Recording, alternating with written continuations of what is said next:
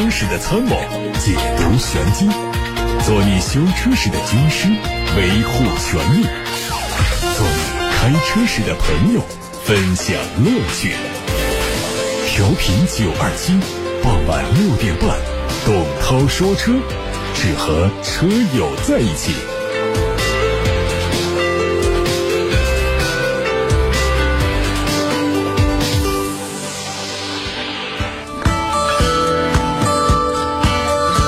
看今天的新闻。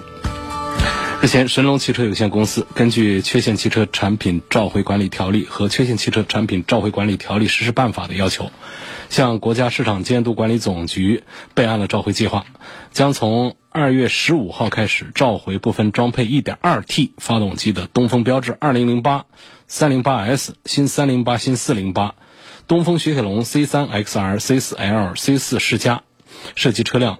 八万九千八百九十八辆。这次召回范围内车辆装配的 1.2T 发动机失事进油正时皮带在使用过程中因受到车辆使用的油品、添加剂、清洗剂等化学侵蚀，材料性能退化，造成正时皮带表面织物损坏脱落，会使润滑油路过装置产生堵塞，引起机油压力降低和发动机故障灯点亮。如果继续行驶，会导致发动机内部运动件磨损，存在安全隐患。神龙汽车将会为召回范围内的车辆免费更换优化后的皮带。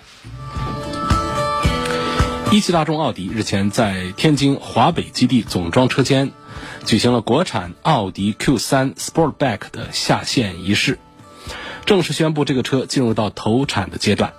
国产奥迪 Q3 Sportback 基于 MQB 平台，被视作 Q3 车型的延伸版本，整体延续了 Q3 的设计思路。前脸部分和全新 Q3 一模一样，但是进气格栅采用的是蜂窝状，车身侧面是最大亮点。也是相比全新 Q3 的不同之处，它采用了溜背的车身走势，低矮而倾斜的后部车顶以及 C 柱带来轿跑的风格，但同时也会牺牲后备箱的空间。新车的定位是紧凑型轿跑 SUV，计划在四月份上市。从申报的信息来看，车长四米五一八，宽一米八四，轴距两米六八，动力是一点四 T 和二点零 T，搭配 DQ 三八幺和 DQ 五百两款七速双离合变速箱，高配车型还提供了四驱。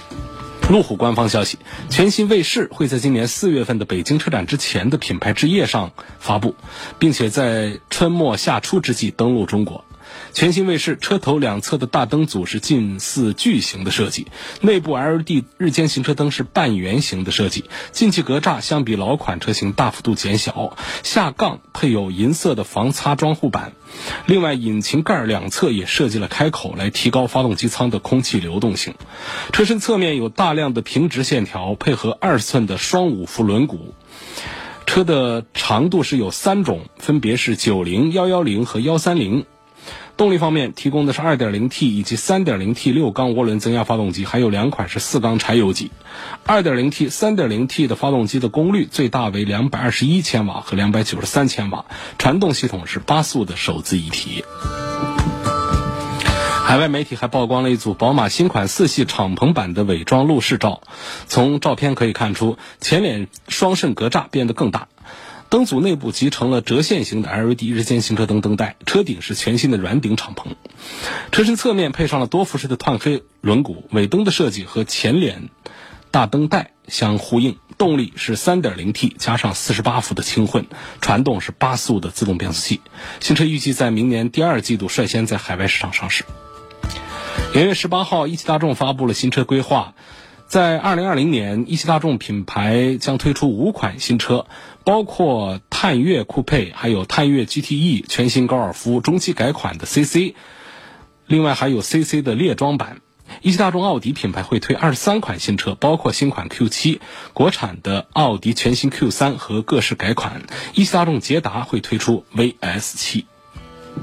海外媒体说，全新大众高尔夫 GTI 和 GTD 会在三月份举办的2020日内瓦车展上正式亮相。海外媒体已经发布了一组全新大众高尔夫 GTI 的低伪装路试。新车基于 MQB 平台，延续了全新高尔夫的设计。外媒说，全新 GTI 将只提供五门掀背版，继续用 2.0T 发动机。全新的 GTD 会用 2.0TDI 的柴油发动机，最大的功率是涉及到了200匹马力，变速箱是七速双离合或者是六速手动挡。近日，蔚来举办了渠道策略沟通会，蔚来用户运营副总裁魏健分享了渠道布局的最新成果和未来规划。截至目前，蔚来已经在五十七个城市内建立了二十二家。未来空间以及五十五个未来中心，计划到二零二零年底，总数会从现在的七十七家拓展到两百家左右。路透社的消息，菲亚特克莱斯勒和富士康计划成立合资公司，生产电动汽车，并且从事无线连接汽车服务。元月十六号，红海精密集团发布公告，表示集团间接。或者是直接子公司将会和菲亚特克莱斯勒签订协议，共同成立公司，各持股百分之五十。合资公司从事开发、生产纯电动汽车以及经营车联网业务。其中，红海精密它的直接持股是不超过百分之四十。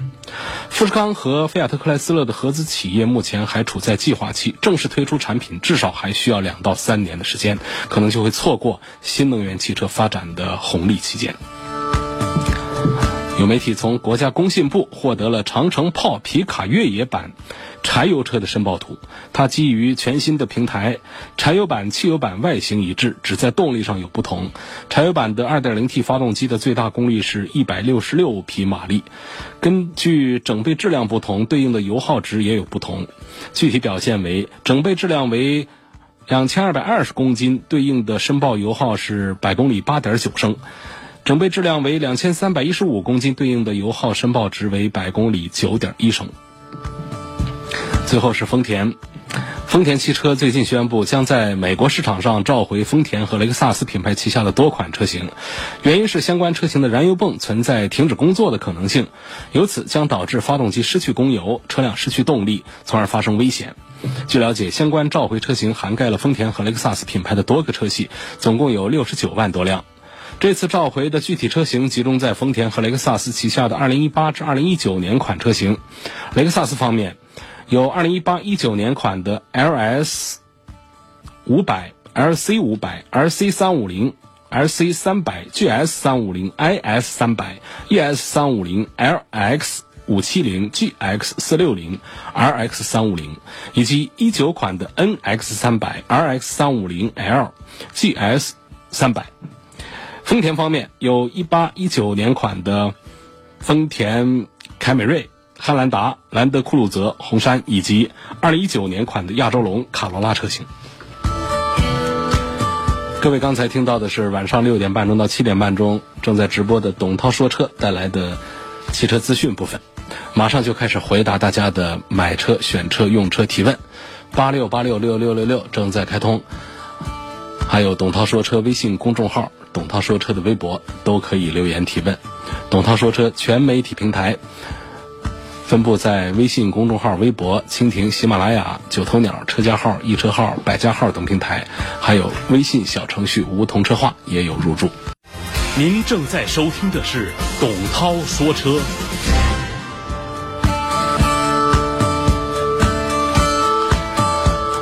先看来自董涛说车微信公众号的问题，问宝马三系我要买它的哪一款？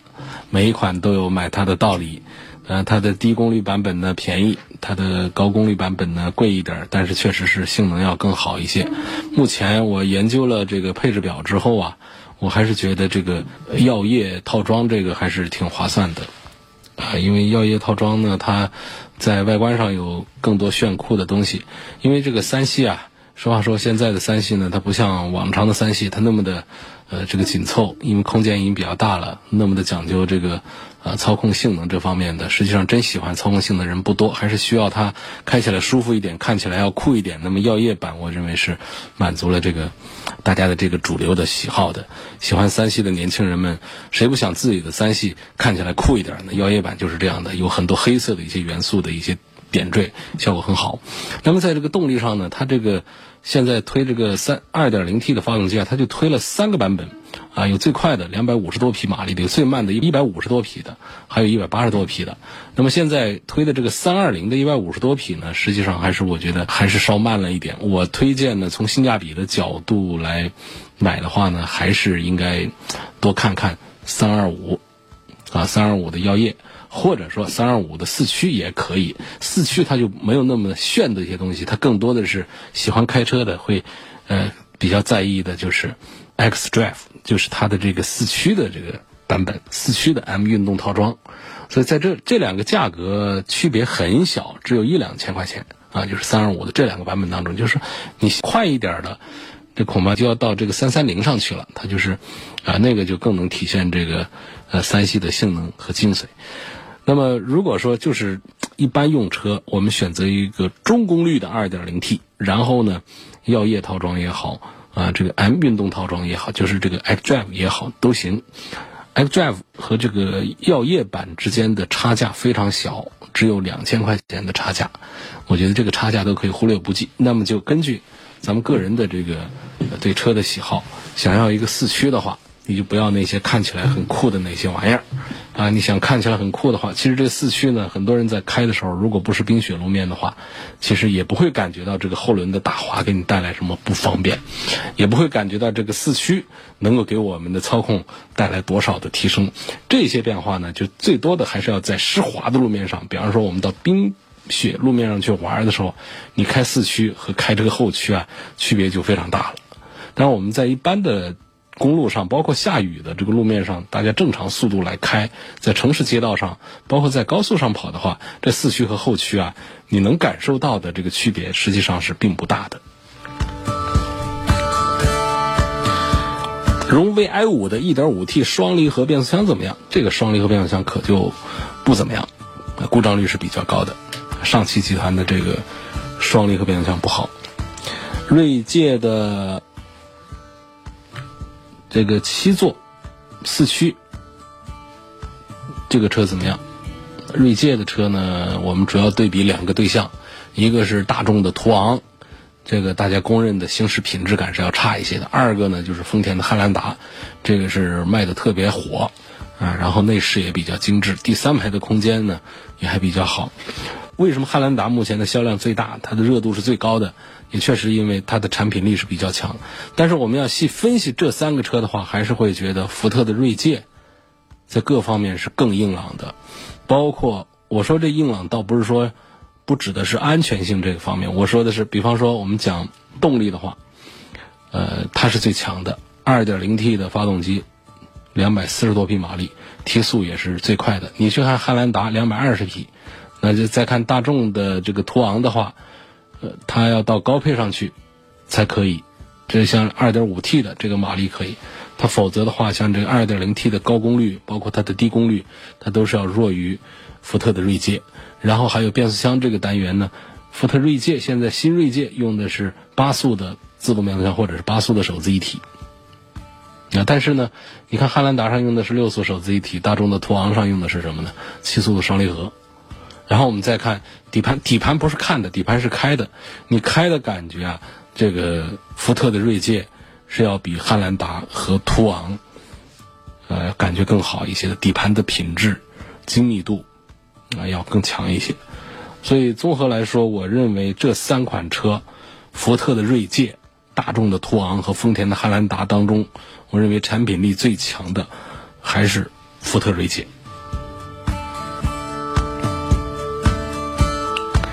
还有一位朋友拿这个沃尔沃的 XC60 跟这个丰田的汉兰达做对比，说这个汉兰达是不是新款更值得等待？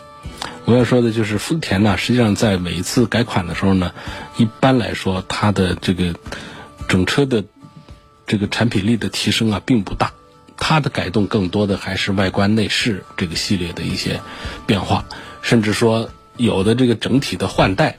也不会给这个车的实际的内涵啊换太多的的东西。新一代汉兰达可能会变得更加漂亮一些吧。实际上，本来这一代的汉兰达大家都没有嫌它过时，所以这个换代的话呢，这个期待值啊是并不高的。然后再回过来说这个沃尔沃的 XC 呃六零，哎，大家也听到我们节目当中常有说啊，沃尔沃汽车带你平安回家这样的这个宣传广告。但是呢，从这个豪华品牌的这个推荐当中，这个沃尔沃的这个产品呢，我在节目里推的是并不多的。啊，推的是不多。哈 C 六零这个车呢，它有自己的，也就是整个沃尔沃产品的这个两个优势，一个是它的安全配置，如不管是我们拿着配置来说，还是拿着这个碰撞的测试的成绩来讲，它确实是挺硬气的。然后就是它车内的味道是比较轻、比较小的。但是我们要讲到这个车的这个驾驶感觉的话，实际上呃并不是那么的好。啊，跟这个汉兰达相比，它都没有太多的优势。好在它现在呢，就是价格上是作为一个豪华产品呢，我们如果不跟凯迪拉克来比的话，凯迪拉克实在太便宜。呃，它的价格呢，实际上是也这个也比较便宜的。基本上现在最便宜的 T 四的话，这三十万出头，呃就可以可以买得到了。那这位网友他关注的是什么呢？就是油耗、舒适性、科技感。嗯，我讲油耗的话，那还是丰田的汉兰达要表现更好，舒适性也是汉兰达表现更好，科技感呢，呃，其实这两个车的科技感都不大好。那 XC60 身上它更多的是一种北欧的那种简约风，它也没有表现出像奥迪的那种旋钮啊那种科技感的那些画面出来。呃，那汉兰达更不用说，更多的是一种居家。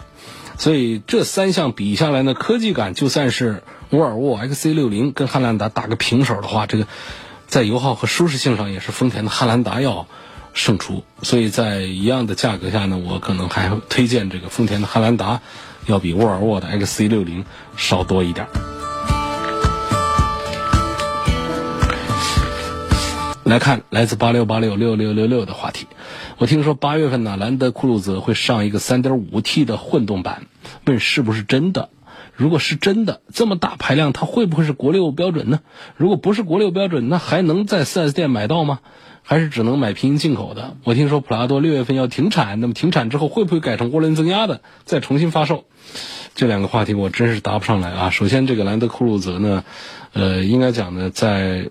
四 S 店就是国内的这个进口的这个体系上呢，我是没有听到这些信息的，没有准确的消息来说。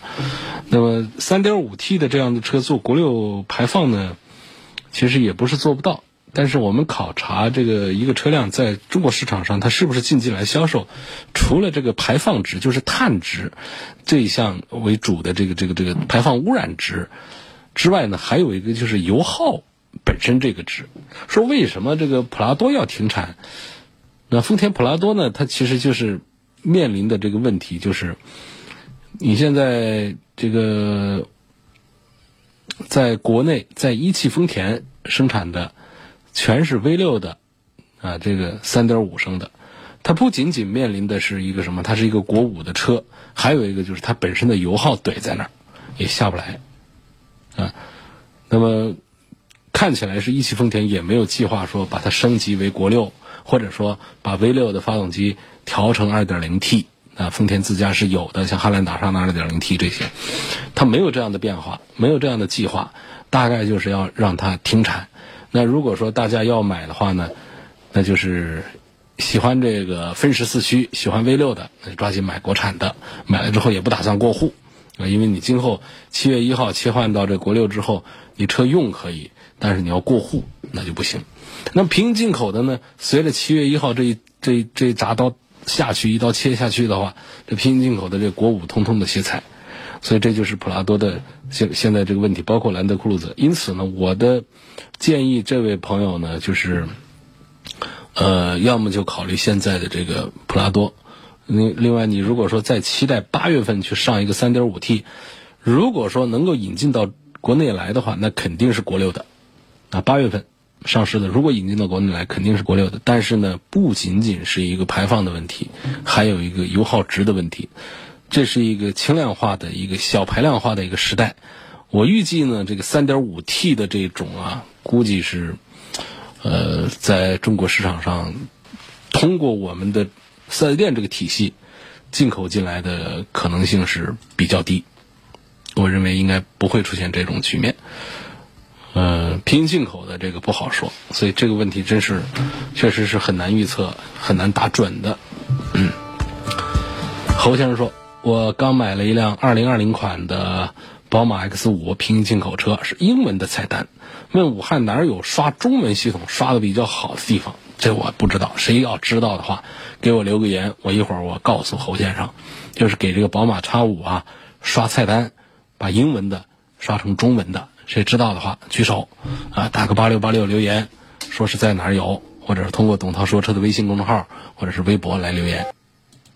您正在收听的是董涛说车。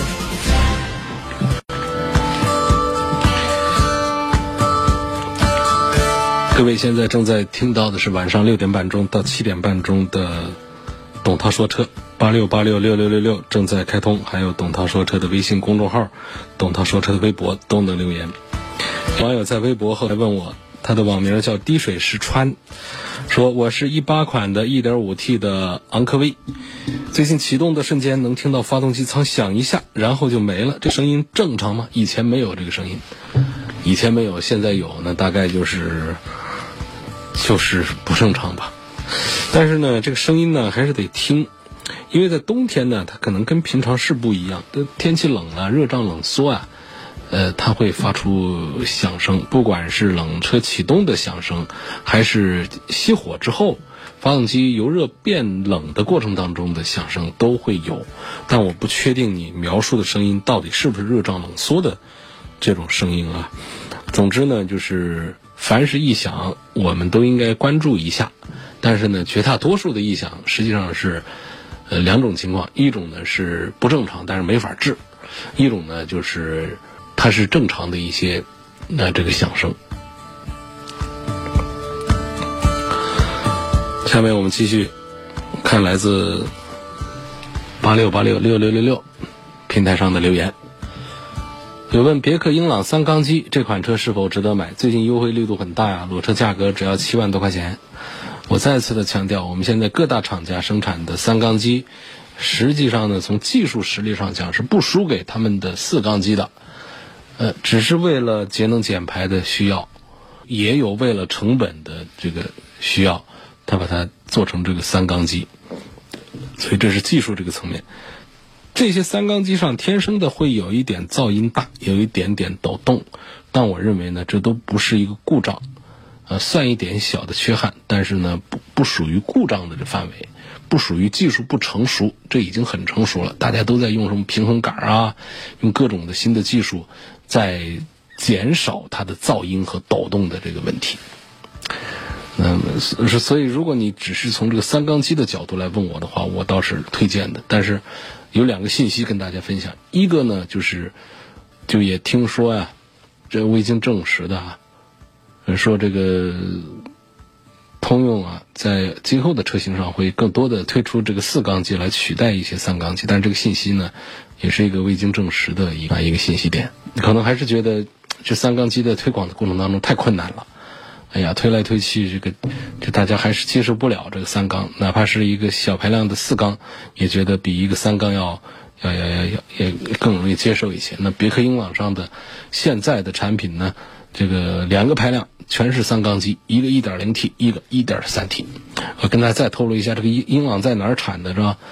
呃，在这个湖北武汉，啊，在江夏的这个基地生产的。我要分享的另外一个点呢，就是在这个在低排量的英朗上，1.0T 上面呢用的这个自动变速箱啊，是六速的双离合，这个就避免买。所以呢，要买这个英朗啊，你就买它的这个 1.3T 的。呃，六速的手自一体，比那个优惠完了，比这个一一点零 T 的呢，也就贵个一万块钱。优惠过后的价格贵个一万块钱，所以你就不要看它，哎呀，最便宜的七万多块钱。要买英朗的话，你干脆再多个万把多块钱，啊，多花个万把多块钱，八万多块钱啊，去买它一个一点三 T 配六 AT 的这样的版本的英朗。有一位网友在平台上留言说，昨天晚上八点多钟。母亲在武昌南湖大道和书城路交叉路口被一辆电动车撞骨折了，电动车跑掉了。啊，他说有在这个时间经过路口的司机，有行车记录仪的，可以联系他。陈先生电话我们在直播间不爆出，大家有这样的信息的话呢，可以打呼叫中心的电话留言，我们来做这个对接。我再讲一下具体时间啊，就是在昨天晚上的八点十分左右，然后谁的车呢有没有经过南湖大道和书城路交叉路口？就是你不一定说你的行车记录仪拍到了这个碰撞的过程，其实只是这个行车记录仪能够在这个时间经过这个路口的时候拍到了电动车的画面的话呢，其实也便于这位听众来寻找肇事司机。当时的具体的点呢是在西边湖工大啊，湖北工业大学到东边壕沟路路口。啊，西边湖工大到东边壕沟路口，被一辆电动车撞骨折了，电动车逃逸了。现在呢，这位听友他在寻找肇事司机，所以有昨天晚上八点十分经过这个路口的司机，并且你车上装了行车记录仪的，希望能联系这位陈先生。嗯，好，来我们继续。看下一个问题，问宝马 X 七跟宝马 X 五对比各有什么优缺点？谁的性价比高？这我肯定赞成买宝马 X 五。你把两个车停一块儿，你会觉得 X 七很有气势，但是 X 五跑在路上，它气势已经很强了，X 七显得过于肥大。实际两个车啊，同一个平台，就是 x 七要长一些，因为它要安第三排座椅嘛。啊，就是长一些，长了二十公分之后，这车就看得蠢了。实际上，所以叉五的这个设计啊，它是原汁原味的。叉七它不是重新开发的，它是在叉五这个平台上拉长了二十公分得来的，为了安第三排的座椅。所以这样的这个车身呢，它的这个扭转强度是要弱一些的，知道吧？扭转强度就车身的刚性，它拉长之后是要变弱一些的。呃，而且我们花百万来买一个豪华品牌 SUV，你可别想着说第三排坐人坐什么人，就是到了这个高端产品，一般来说是座位数要少才显尊贵，四个座都可以了，你还非得安上三排座椅，有这个钱，你真喜欢就是一车上坐五个人六个人舒舒服服的，你这个不讲性价比去买阿尔法这样的 MPV 是不是要更香一些？你看动力上完全是一样的，都是三百四十匹的三点零 T 配上八 AT，一个平台上只是拉长，要多花一二十万，何必要买一个看起来更蠢的 X 七呢？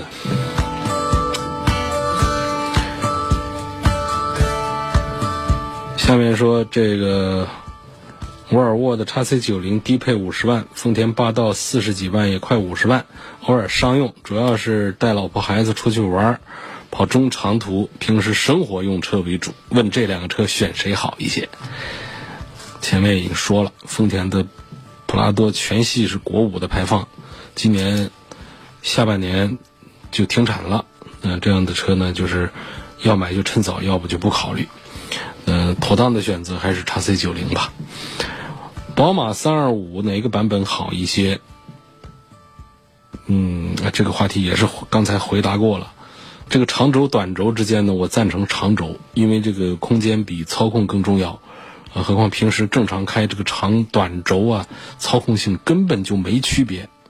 记住我说的这个原话啊，就是平常正常开，你不正常开的这个话就当没说。你正常开，你这这个长短轴啊，你开不出区别来。那更多的就是长轴的空间给你带来的区别，你会觉得特别明显。另外呢，在这个版本上呢，呃，xDrive 这个四驱，还有这个耀夜版后驱，这个都是各有所长。四驱版呢少了一些视觉效果的组件，呃，缺了哈曼卡顿的音响，但是呢，它对这个四驱，它对这个操控性的提升啊，呃，这个有有有价值一些。而耀夜版呢？价格是几乎可以在价格区别上是忽略不计的，但是耀夜版是明显看起来要更酷一些的。所以两个这个版本呢都是三二五的推荐啊。至于是 xDrive 还是药业版呢，各取所需。现在好多人都不推荐法系车，可是我的车是一五年买的雪铁龙，到目前没出过任何问题，可能是我跑的少。今天 4S 店打电话说要高价回收我的车，给我置换天翼 C 五，置换之后呢，没有利息，贷款两年，我只用出两万多的首付，每个月只用还不到三千块钱，我觉得挺划算的，压力也不大呀。问一下可不可以下手买？确实，神龙公司的二手车业务啊，在业内还是比较有特色的啊，提高了二手车的保值率。我觉得你可以考虑这样置换。另外呢，关于这个天翼 C 五啊，它的销量成绩呢是比较惨淡，原因呢不在于产品力完全不行，而是那什么品牌影响啊。这个车的投诉也不算多。在乡镇生活的侄子啊，侄子想在年前。这年前也买不了，这几天还怎么买？十四、十五万的 SUV，希望推荐一到三款性价比高的。嗯，合资的呢，我推荐你看东风本田的 XRV；自主的呢，我推荐你看领克的零一或者是魏 VV 六。二十万左右的 SUV 合资车怎么推荐？荣放、CRV、冠道怎么选？二十万的预算呢，买个 CRV 应该是选混动，否则呢？这个 1.5T 的这个燃油版，那你就不如买个冠道或者是 URV 了。嗯，荣放的配置比和这个产品力，我觉得它还是啊，这个这个略微的差一点点的。听节目好多年了，想问一下，为什么好多 SUV 尾部下面都是塑料的？搞不懂。你不是 SUV 底下是塑料的，保险杠，你轿车 SUV。MPV 它底下都是塑料的，这个地方呢就是一个遮丑的，这不是用来防撞的。防撞东西在里头，有的是带防撞钢梁，有的没带防撞钢梁呢，直接就是像车架，这些地方是抗撞的。所以呢，不是靠这个这个外面的这个覆盖件这一层皮，像皮肤一样，不是靠它们来保安全的。他说：“为什么车门不搞塑料？那车门不能塑料啊。”车门要塑料，那外壳塑料的话，那是太不好了。所以它在前后杠这儿更容易受损的这些地方，给成本更低的这个塑料来做，这是很正常的。武汉市的国六什么时候实行？国四的二手车还能转手吗？呃，二零二零年七月一号是全国全国切换到国六，当然国六呢也分国六 A、国六 B，这是两个不同。严重程度的这个法规，那么应该有的地方呢会从国六 A 开始，其实过渡已经都过过渡了一两年了，这也是一个过渡。那么从这一天开始，国四国五的车在街上跑没问题，那么一刀切下去就是告诉大家，车管所是不能上牌照的，不管是新车上牌照还是二手车都不能上牌照了。就是不满足国六排放的车不能上牌照，这就意味着我们二手车在过户的时候，你卖给别人，别人上不了户。所以你国四的车在那时候就，二零二零年七月一号之后，他就不能做换牌照的转手了。你借给别人用啊，或者说卖到那个呃有些地方没有做这个国六强制要求的地方去是没有问题的。再有国六强制。标准的地区是不能再上牌照了的。捷达是不是跟宝骏、启辰一样，都是挂着合资的名头，其实都是自主品牌？哎，人宝骏和启辰也没说就是挂着合资的名头啊，人家本身就说的就是自主啊，只是我们的一些这个合资公司里面生产的自主车型。这个在很多合资工厂里面都有。那么捷达呢？它是一汽大众旗下的一个自主品牌，应该说把它包装的要更高端一些，更加有国际范儿的一个自主品牌。啊，讲品牌是这样来说话。十二万左右的丰田卡罗拉跟福特的福克斯哪一款的后期小毛病更少，事故维修正常保养的成本更低呢？这当然是卡罗拉的毛病少啊，嗯，维修更便宜啊。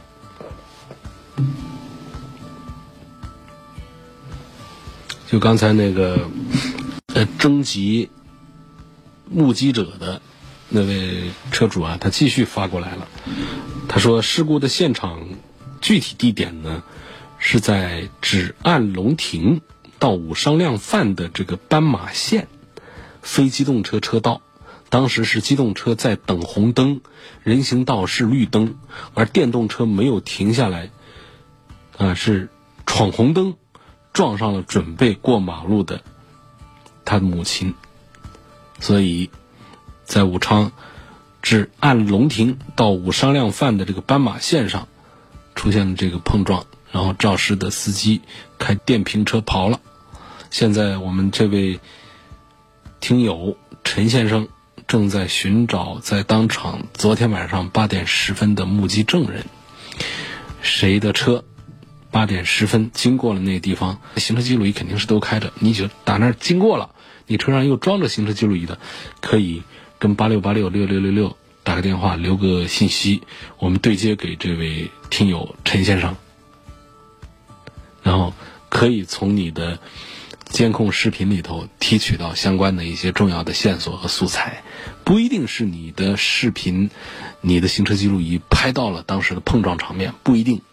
你只是在那个时间经过，可能那一辆肇事的电动车，它就被你的行车记录仪拍下来、记录下来了。那么相关的车辆的特征啊，呃，人的这个特征啊，可能就有。甚至于有一些电动车，它不还装着牌照吗？那就更容易找到这个肇事的电瓶车的司机了。大指挥官怎么样？小毛病多不多？多的。